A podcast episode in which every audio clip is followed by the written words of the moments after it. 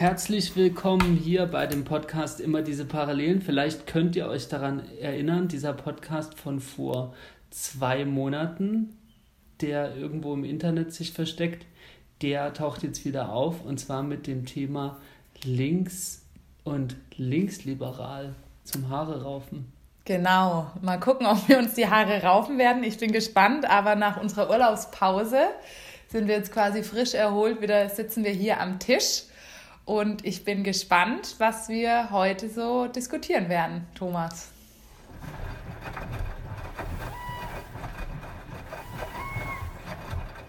Immer diese Parallelen.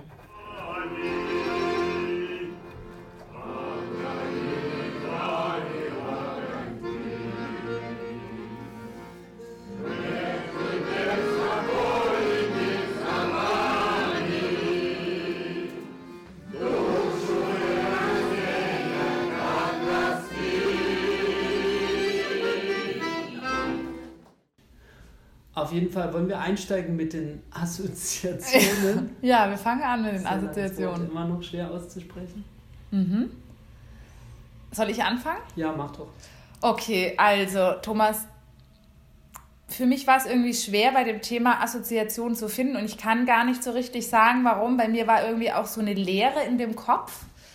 Aber ich hatte, ähm, habe drei Assoziationen und zwar habe ich zum einen ähm, Partei, dann habe ich die FDP und ich habe Durcheinander.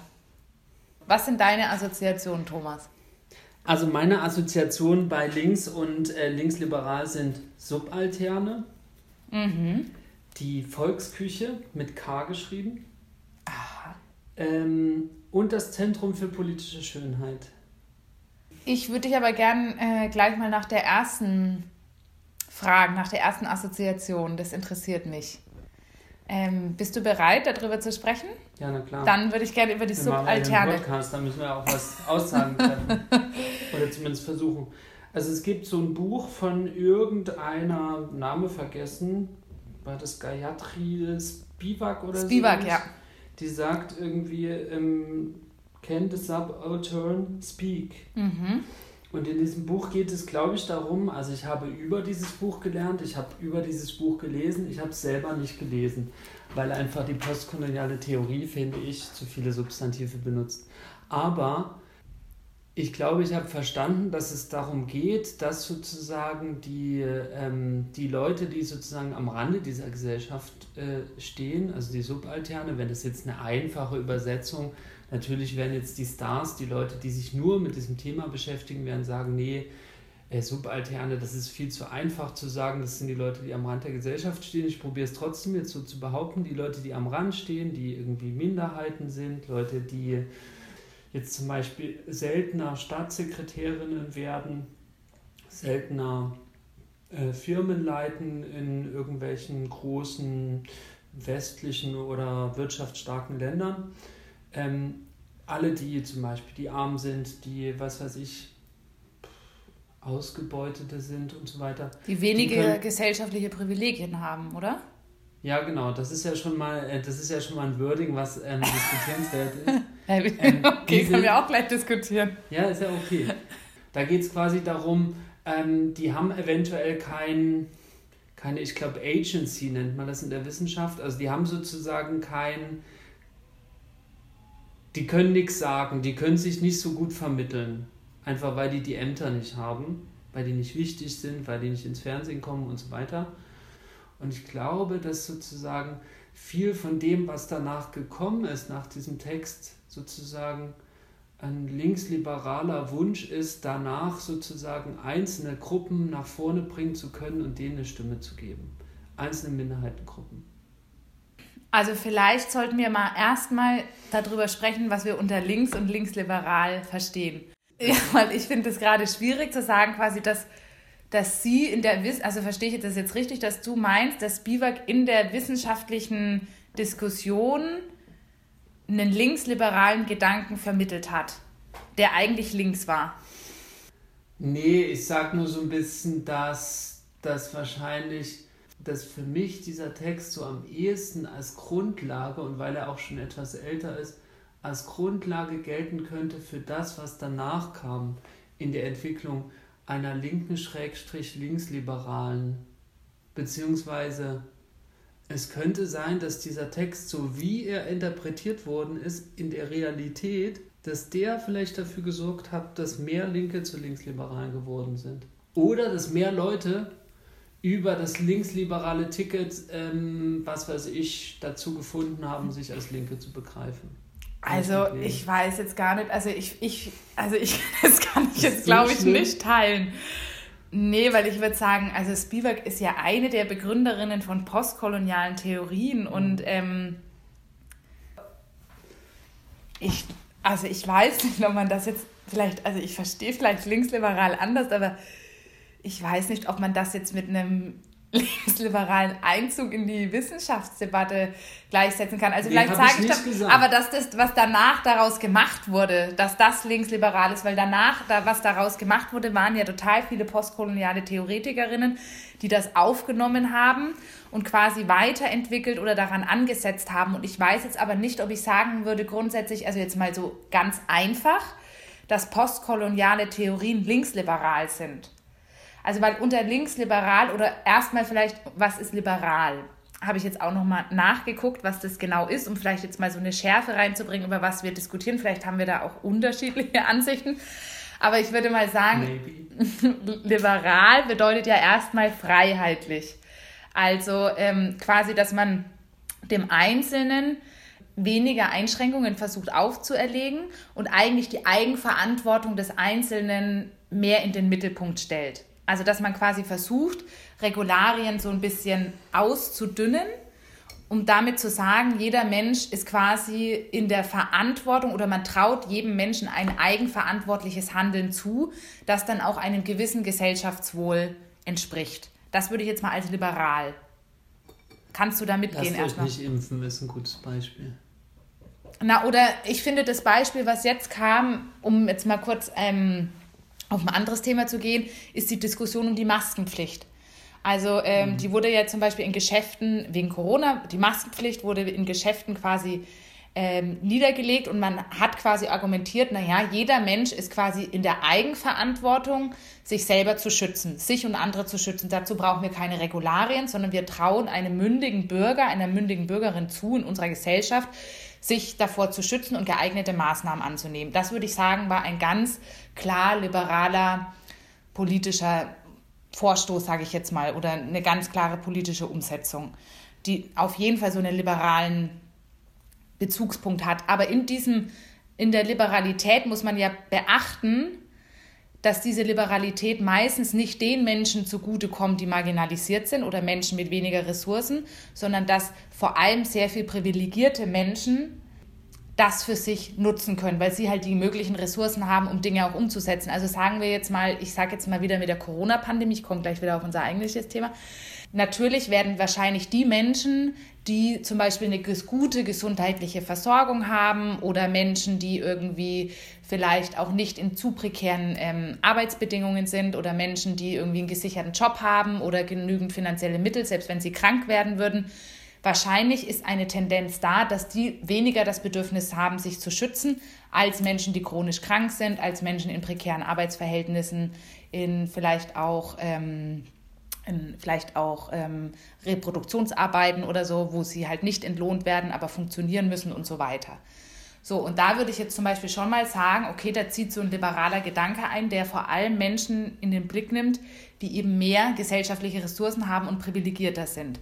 Und bei Spivak würde ich jetzt sagen, dass sie ja genau den umgekehrten Schritt macht. Also sie versucht ja quasi eher Menschen nach vorne zu bringen oder zu sagen, die Gesellschaft hört nicht auf die Stimmen, die eben, ich sag mal, durch ökonomische Bezugspunkte oder durch ähm, wirtschaftliche Verhältnisse oder äh, Diskriminierungsverhältnisse quasi weniger gehört werden. Und damit würde ich sagen, weiß ich nicht, ob ich jetzt sagen würde, das war der Anfang einer linksliberalen wissenschaftlichen Theoriediskussion. Ja, ich weiß nicht, ob ich das jetzt, also mit linksliberal, weil linksliberal, also gut, vielleicht müssen wir jetzt noch definieren, was links ist. Wir können auch versuchen, einfach über die, die Definition zu finden am Ende dieses wilden Podcasts, den wir hier fabrizieren. oder? Nee, ich würde da jetzt gerne noch dran bleiben, weil ich finde das schon spannend. Ich finde zum Beispiel über die anderen Assoziationen, die ich genannt habe, könnte man auch in die Richtung kommen, das zu verstehen. Was ich zum Beispiel mit linksliberal meine, ich glaube nicht, dass ich das in einen Satz pressen kann. Ich kann es probieren. Okay, dann versuchen wir das weiterzugehen. Ich will gar nicht Spivak dissen oder so. Nee, aber darum geht es mir nicht nur. Ich, also ich habe auch ich will nicht. Gar nicht Spivak dissen, aber. Ja, also ich ähm, ist mir, also ich, ich finde den Text von Spivak sehr gut oder sehr spannend und ich finde auch, dass er eine große Bedeutung hat in der, in der Theorie-Auseinandersetzung. Aber ich, ich komme einfach, also ich kann noch nicht so ganz verstehen, warum du das als linksliberal einsortierst und würde jetzt aber vielleicht mal noch kurz ähm, drüber sprechen, was ist denn links? Also was ist zum Beispiel eine linke Politik oder was bedeutet das, links zu sein? Weil ist ja vielleicht auch wichtig, oder? Wenn wir darüber sprechen. Und was sagt uns das jetzt? Also links ist jetzt das, was ich so nachgelesen habe und was schon auch mein Verständnis ist, ist quasi eine Politik, die versucht, ähm, Ungleichheiten aufzuheben zwischen Menschen. Also die versucht, Menschen in verschiedenen Lebenssituationen mehr aneinander anzugleichen, damit eine größere Gerechtigkeit, eine Verteilungsgerechtigkeit herstellen will. Und ähm, dass quasi Menschen oder Gruppen von Menschen, die unterdrückt werden, dass da eine Politik quasi gemacht wird, die versucht, diesen Unterdrückungsmechanismen entgegenzuwirken oder sie aufzuheben. Also gerade im Sinne auch von ähm, wirtschaftlichen oder ökonomischen, gesellschaftlichen Benachteiligungen. Das würde ich jetzt mal als linke Politik ganz grob sehen. Hm. Und wenn ich jetzt, das ist natürlich jetzt eine sehr weite Definition und ähm, ist keine sogenannte linksradikale Definition, die quasi sagt, am Ende muss der Kommunismus stehen oder der Anarchismus, ähm, oder eine andere Gesellschaftsordnung, sondern die quasi auch sagt, linke Politik könnte dann auch im Kapitalismus stattfinden, wenn die Verteilungsgerechtigkeit höher ist. Und ähm, deswegen ist, glaube ich, auch nochmal für mich wichtig, was hast du denn, also was vergreifst du quasi unter links? Also ist es für dich schon so eine linksradikale Definition eher, wo dann zum Beispiel, also linksradikal, haben wir ja gerade gesagt, kann man auch nochmal kritisch begreifen, aber wo quasi zum Beispiel eine andere Gesellschaftsordnung als der, Kommunis äh, als der Kapitalismus am Ende steht, also eher wie Anarchismus, Kommunismus oder so, oder geht es eigentlich erstmal nur darum, so eine Verteilungsgerechtigkeit mehr herzustellen? Also für mich geht es beim Linkssein und ich finde linksradikal, ich hab, ähm, da habe ich immer noch das Wissen von dem Jugendlichen und ich habe gelernt, früher radikal heißt äh, an der Wurzel anfassen und das finde ich eigentlich ganz gut. Ich habe das jetzt nicht nochmal nachgelesen, aber insofern kann ich, glaube ich, auch mich gut identifizieren mit linksradikal. Wurzeln finde ich ganz gut, ähm, weil ähm, ich glaube, äh, das, das kann ich auch nochmal begründen, aber die Antwort auf was links ist für mich ist, für soziale Gleichheit zu sorgen. Mhm. Für soziale Gleichheit zu sorgen bei allen Leuten, also ob auch aller Unterschiedlichkeiten und sich vielleicht auch, und das wäre so ein bisschen die Frage, vielleicht auch gar nicht so sehr im Einzelnen die Frage zu stellen, was die einzelnen Unterschiedlichkeiten sind bei Leuten, sondern zu sagen, wir sorgen uns darum, dass alle irgendwie eine gleichen, gleiche Startposition haben. Zum Beispiel als kleine Kinder, wenn sie losstarten, in Richtung Leben. Und ich finde, das ist sozusagen, das wäre für mich ein Maßstab, was links sein soll. Und es klingt wahrscheinlich manchmal ein kleines Ich habe kurz überlegt, ob es ein bisschen nach DDR klingt. Ich finde es jetzt gar nicht so schlimm, weil die DDR ist auch so ein bisschen so, also wie ich sie verstehe von der Ideologie her, die ist ja nicht wahnsinnig kompliziert gebaut, so inhaltlich. Ist ja quasi so eine Gesellschaft, wo es darum geht zu sagen, äh, wir versuchen eine materielle Gleichheit bei allen zu erreichen, was ja auch einigermaßen hingehauen hat, wo es aber viele andere Probleme gab, also politische Probleme, Geschlechterungleichheit, was weiß ich, und es eben auch eine verhältnismäßig homogene Gesellschaft war, also was jetzt kulturelle Herkünfte angeht, was weiß ich, äh, geografische Hintergründe und so weiter. Ähm, und das ist ähm, trotzdem, glaube ich, so ein bisschen das Ziel. Also abseits von den ganzen Unterschieden, die Menschen ausmachen, dass man für Gleichheit sorgt. Punkt. Ja, da würde ich jetzt aber zum Beispiel. Und da geht es zum Beispiel nicht, und das ist, glaube ich, der Unterschied zum Linksliberalismus, These, da geht es nicht um die Frage, wie schaffen wir super gute Zugänge für alle Gruppen. Und da wird es, glaube ich, schwierig. Da sind wir uns vielleicht auch nicht einig. Es geht nicht um die Frage sozusagen, was ich mache mir Gedanken, dass wir sozusagen an diese Gruppe auch schon gedacht haben. Und das ist sozusagen etwas, was mir häufiger untergekommen ist in den letzten Jahren. Und ich glaube, das ist ein gewisser linksliberaler Drive, der nicht automatisch schlimm sein muss, aber dass man sich eben die Frage stellt, was, welche, für welche Gruppen sind wir offen, welche Gruppen schließen wir aus, weil wir sozusagen von uns aus sprechen, weil unsere unsere Umweltbedingungen, unsere Lebensbedingungen andere sind als diejenigen der Leute, die eventuell zu uns stoßen könnten. Verstehst du, was ich meine? Nee, ich verstehe noch nicht das so ganz, was du meinst, weil ich meine, man muss ja darüber nachdenken, welche Gruppen man vielleicht noch nicht erreicht, um am Ende eine Politik zu machen, die alle eben erreicht. Ich glaube, dass, ich sage es jetzt mal ganz platt, ich glaube, das hat früher niemand gemacht in der Linken. Das heißt nicht, dass es deswegen gut ist, weil es früher niemand gemacht hat. Aber ich glaube, dass sozusagen es wichtiger geworden ist für Leute, sich diese Gedanken regelmäßig zu stellen. Und zwar sehr massiv. Und ähm, wen haben wir denn da noch nicht erreicht? Also das ist meine Frage. Also meine Frage ist halt sozusagen, wie viel Energie steckt man da rein, sozusagen sich Gedanken zu machen, wie man öffnungspolitisch auftritt versus wie weit schafft man das in Richtung Umverteilung? Also wirklich, ich sag's jetzt mal, den Kapitalisten ihr Geld wegzunehmen und es umzuverteilen à la Robin Hood oder à la Enteignungspolitik.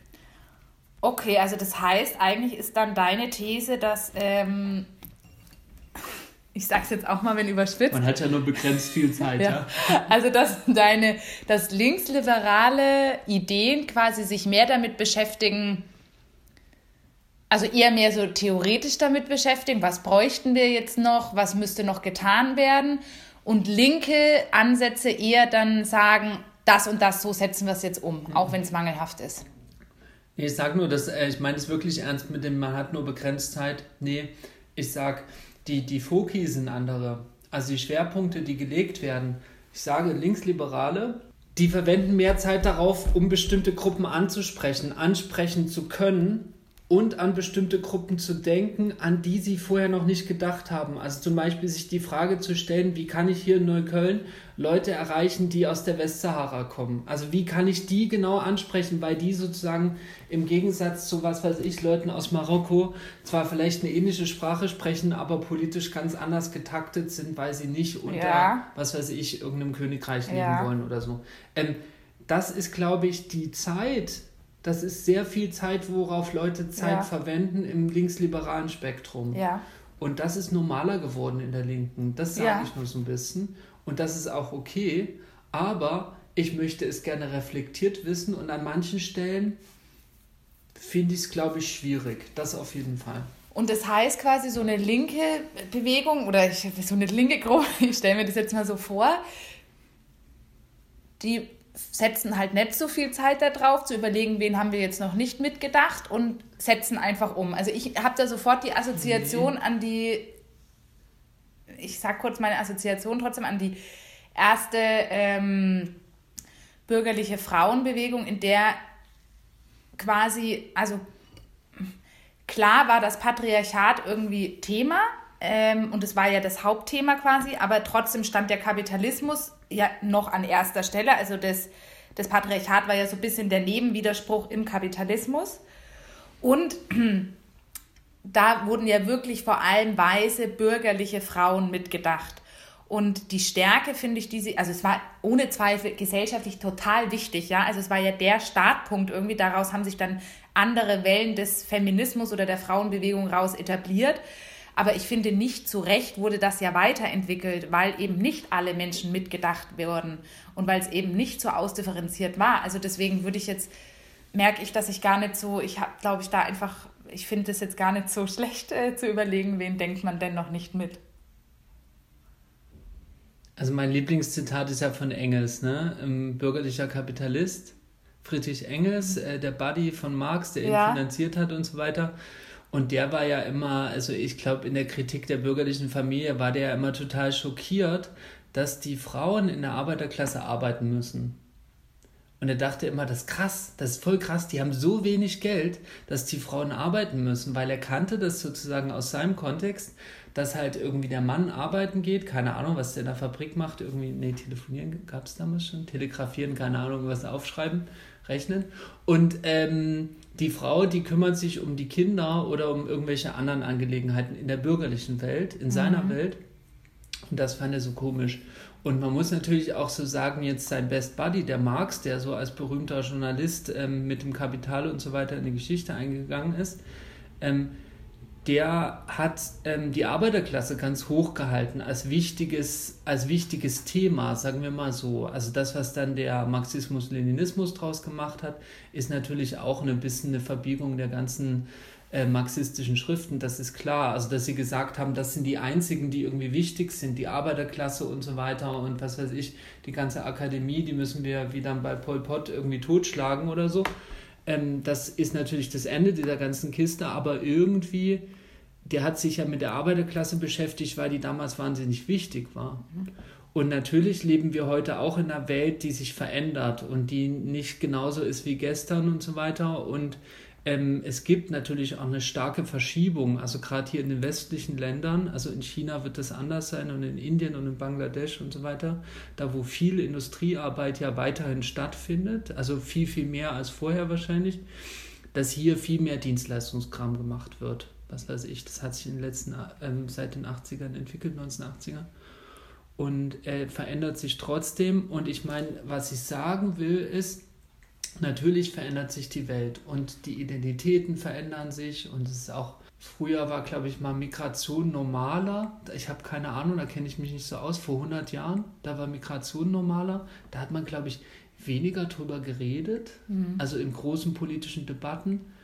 Heute ist es so, dass Migration auch normaler ist, dass aber viel drüber geredet wird. Da gibt es auch so seine Phasen und so, mal mehr, mal weniger und so weiter. Mal krasser, mal weniger oder so. Wird immer mit, mit rassistischen Wellen und so geht es einher.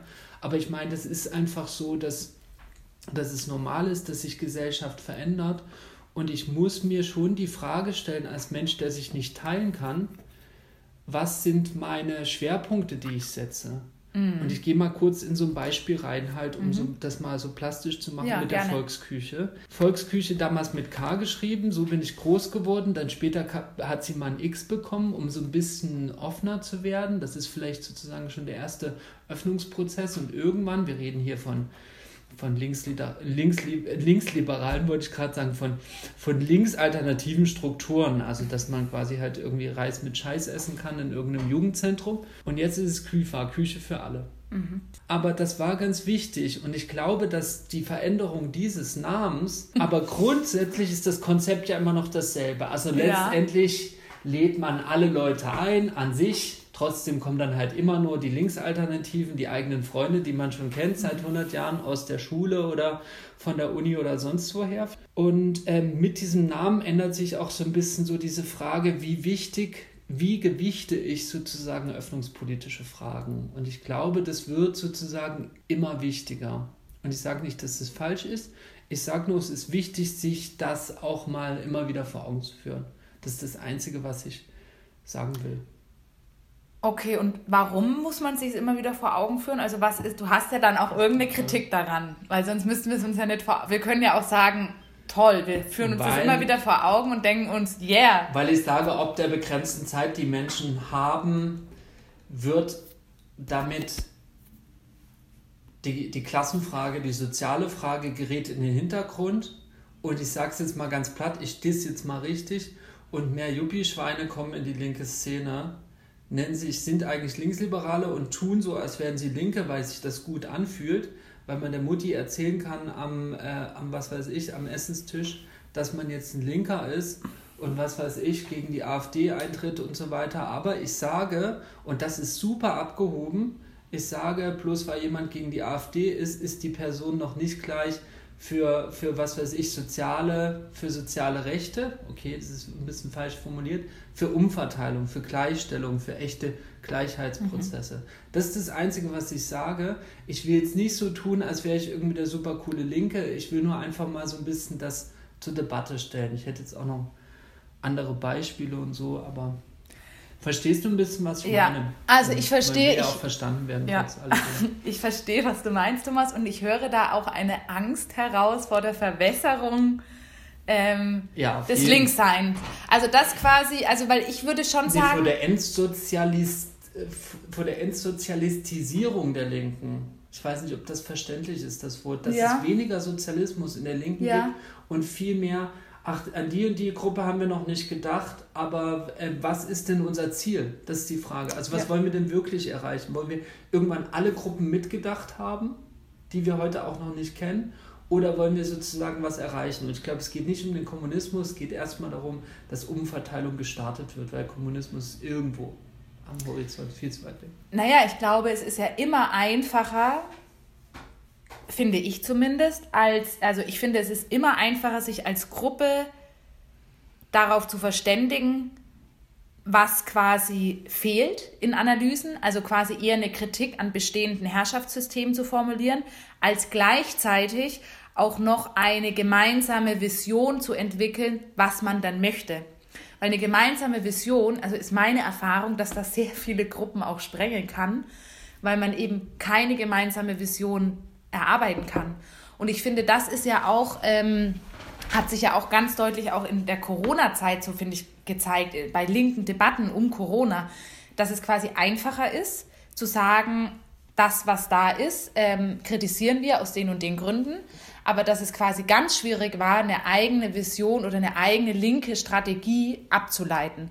Und ich glaube, dass das, ähm, dass das genau die Schwierigkeit ist. Und deswegen könnte ich mir auch vorstellen, dass der Linksliberalismus quasi unter Menschen, die halt auch schon so, glaube ich, so ein bisschen für Verteilungsgerechtigkeit sind und dass alles so gerechter ist, dass das erstmal so der erste Schritt ist, das leichter zu leben, weil eine Kritik an bestehenden Dingen immer leichter fällt, als gleichzeitig noch was zu entwickeln, worauf man sich einig ist.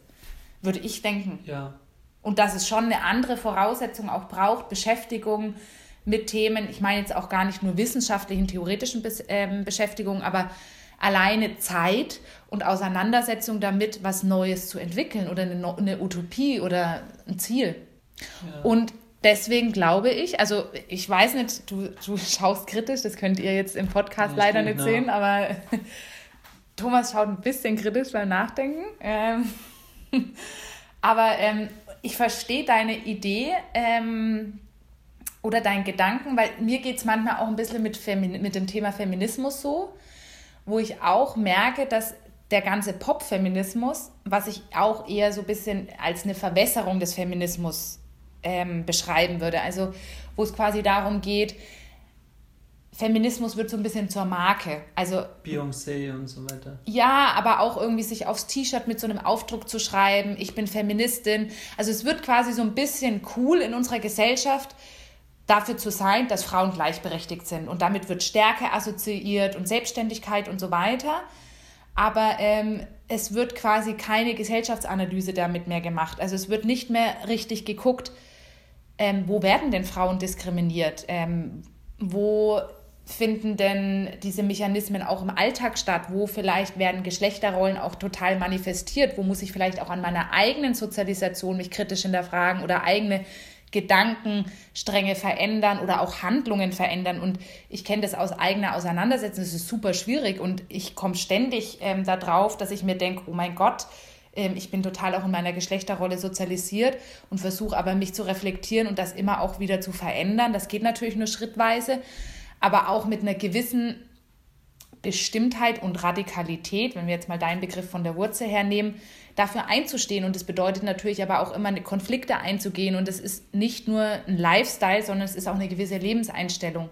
Und ich merke schon, dass mich dann manchmal auch diese so popfeministische Bestrebung, wo quasi Feminismus nur so zu so einer coolen Marke wird, aber man eigentlich nicht mehr weiß, was dahinter steht oder was auch für Kämpfe dahinter stehen und auch für ein Leid teilweise und für Auseinandersetzungen, dass ich da schon auch manchmal merke, dass ich da ein bisschen wütend werde und mir denke, hä?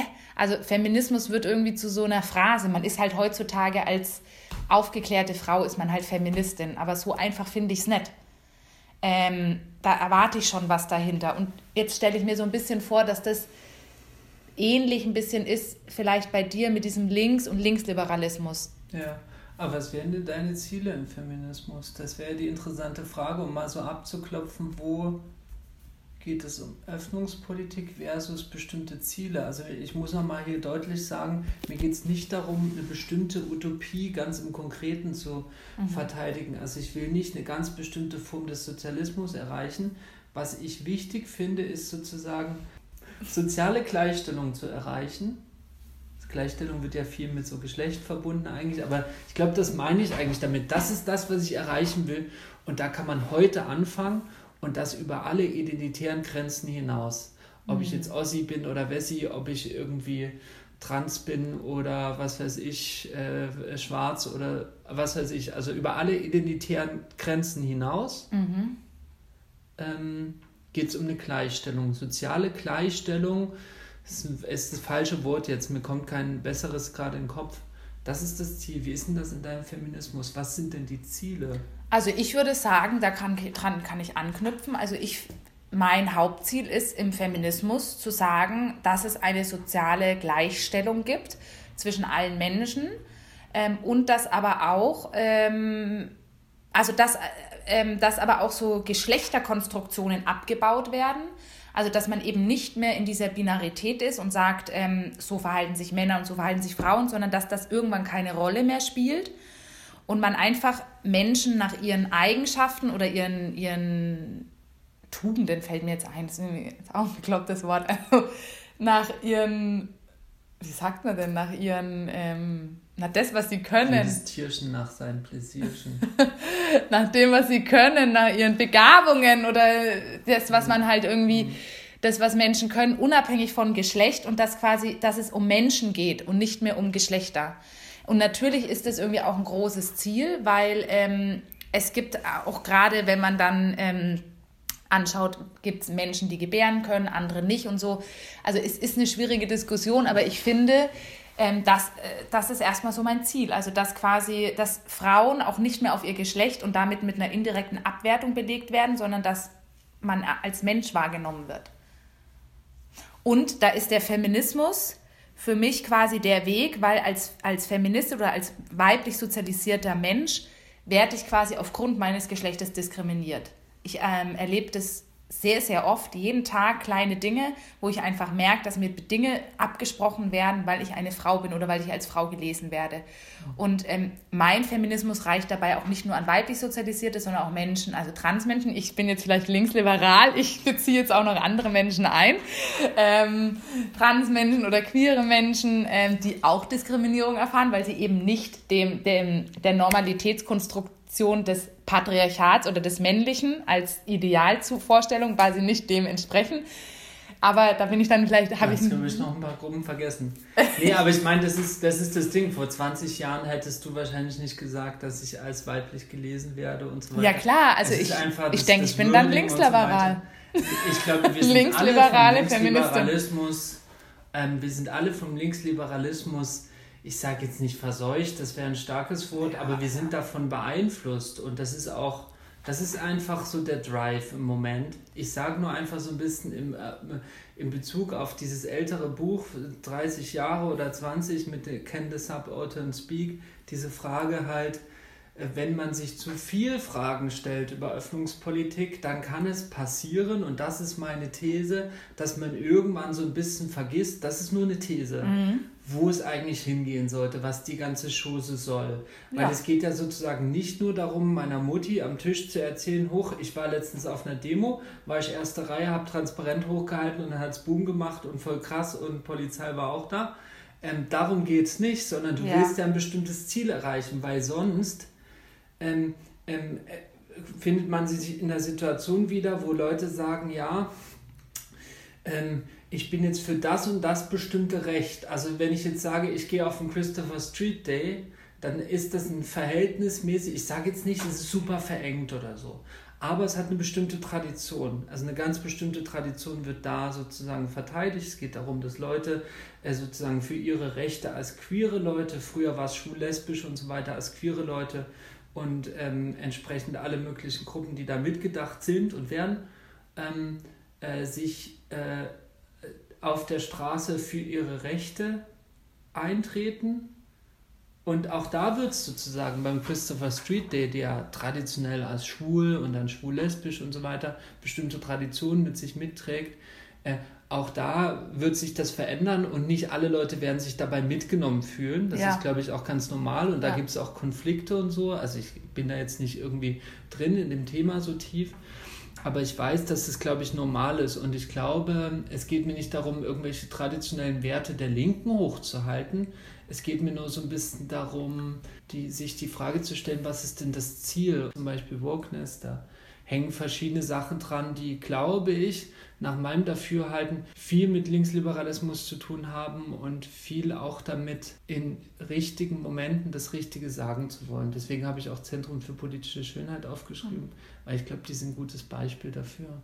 Die wollen in den richtigen Momenten das Richtige gesagt haben. Kommt mal zum Ende. Ja, und ich finde aber den Punkt, den du jetzt am Ende so gesagt hast, den finde ich schon wichtig, also zu überlegen, können Dinge auch irgendwann mal verwässern. Ich sage es jetzt immer noch trotzdem verwässern, also verschwimmen, also verliert man irgendwann das Ziel aus den Augen vor lauter Diskussion, wen nimmt man mit und wen nicht. Und ähm, das, da kann ich dir zustimmen. Also ich stimme dir noch nicht so ganz zu mit dem, mit dem Text von Spivak. Also da, Sorry, äh, also ich finde, weil das war ja irgendwie, also ich finde, man darf ja trotzdem, auch wenn man das Ziel von den, also nicht, nee, also man darf ja trotzdem, auch wenn man das Ziel nicht verliert vom inneren Auge, darf man ja trotzdem überlegen, wen muss man noch alles ansprechen. Also ich finde, das hat ja auch eine ganz andere nochmal Position, auch aus der sie spricht und so, auch aus einer marginalisierten Gruppe und so. Also deswegen, genau, würde ich den Text, glaube ich, da würde ich eine andere Analyse treffen, aber alleine den Punkt, dass du sagst, dass Dinge nicht verwässern, da stimme ich dir auf jeden Fall zu. Ja, das verstehe ich. Darf ich noch ein kleines Beispiel bringen? Ja. Und zwar, ich weiß, wir sind voll über der Zeit, aber ich habe mal kurz lange geschwiegen, das kann man alles rausschneiden.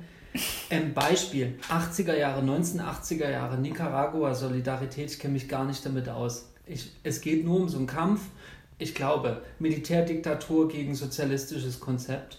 Und damals war es nicht so in den 1980er Jahren, dass sich Leute die Frage gestellt haben, sollen wir sozialistische Bewegungen in Nicaragua unterstützen, weil die sich sozusagen für inklusive Praktiken an irgendwelchen Clubtüren oder sowas ähm, einsetzen oder weil sie, was weiß ich, bestimmte Gruppen sozusagen mitgedacht haben, was weiß ich, irgendwelche Transgruppen. Ich will das gar nicht kleinreden, also bitte, bitte nicht.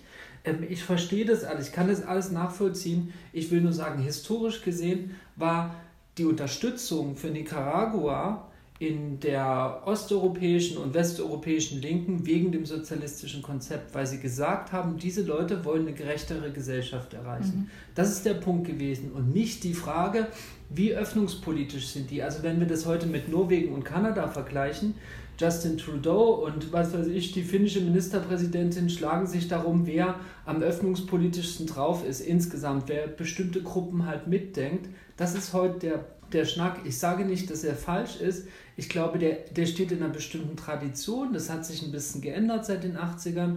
Das ist voll in Ordnung. Es geht mir nur so ein bisschen darum zu reflektieren und sich die Frage zu stellen, möchte ich nur für einzelne öffnungspolitische Sachen eintreten oder will ich sozusagen, dass es eine Gleichstellung an aller Menschen gibt, unabhängig von ihrem identitären Hintergrund oder so, wie sie gelesen werden, in Anführungszeichen. Das ist das, was ich sage. Ja, aber ich glaube, auf dem Weg zu einer ähm, Gleichstellung muss man eben auch unterschiedliche Gruppen und die unterschiedlichen Lebenslagen unterschiedlicher Gruppen ansprechen. Weil der Weg eben nicht Maybe. ist, weil der Weg eben nicht ist, ähm, ah, wir sind jetzt alle gleich, weil so einfach ist es nicht, sondern wir müssen unterschiedliche Dinge, glaube ich, angucken, um dann ja. das zu Aber die Frage ist, ist heute eine Linke insgesamt, eine linksliberale geprägte Linke, ist sie stärker gesellschaftlich, weil sie öffnungspolitischer ist, also weil sie zum Beispiel sagt, wir schreiben unseren Flyer in einfacher Sprache, als in den 1980er Jahren. Und da bin ich mir nicht ganz sicher. Ja.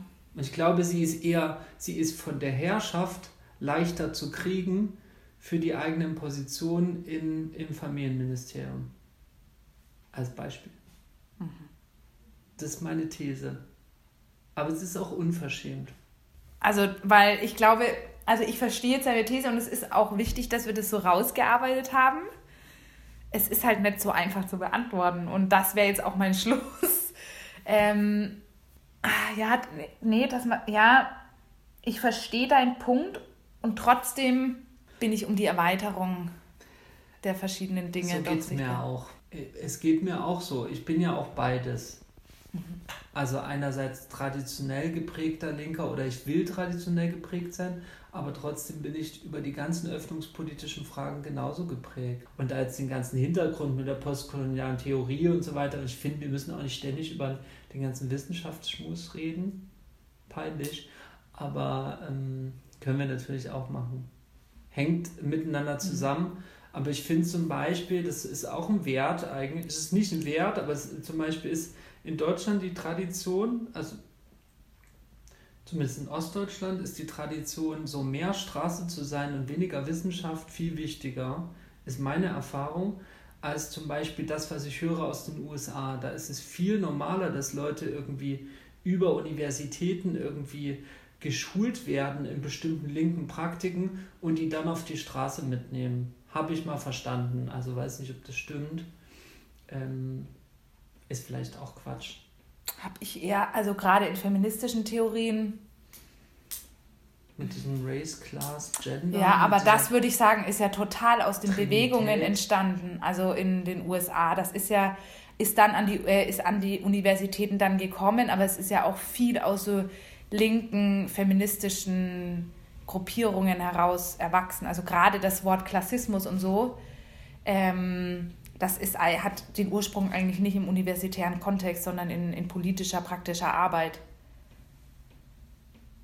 Und ich würde sagen, dass es eigentlich in solchen feministischen Debatten, also ich kann jetzt nur für solche sprechen und gerade wo es auch so um Klassenzusammenhänge geht, in den USA mehr um so eine gelebte praktische Arbeit geht und in Deutschland, also jetzt ganz grob, ja, ähm, in deutschen wissenschaftlichen ähm, Auseinandersetzungen mehr immer um eine weitere Ausdifferenzierung von Gruppen.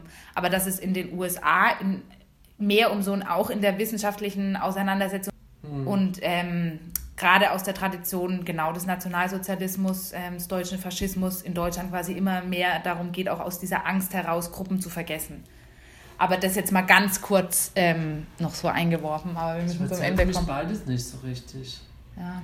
Empowerment und ah, Empowerment finde ich gut. Aber ich bin auch Sozialarbeiterin. Ja, das, daran musste ich auch denken. ich bin auch Sozialarbeiterin. Ich finde Empowerment einfach, finde ich gut. Ich finde es eine gute politische Praxis. Weil irgendwie braucht man auch die, ich sag jetzt mal, die Flinten oder so.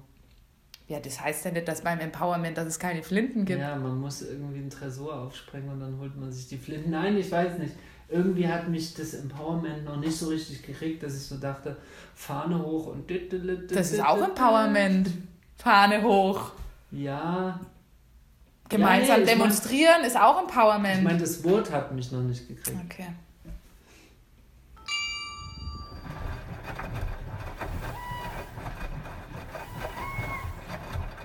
Immer diese Parallelen.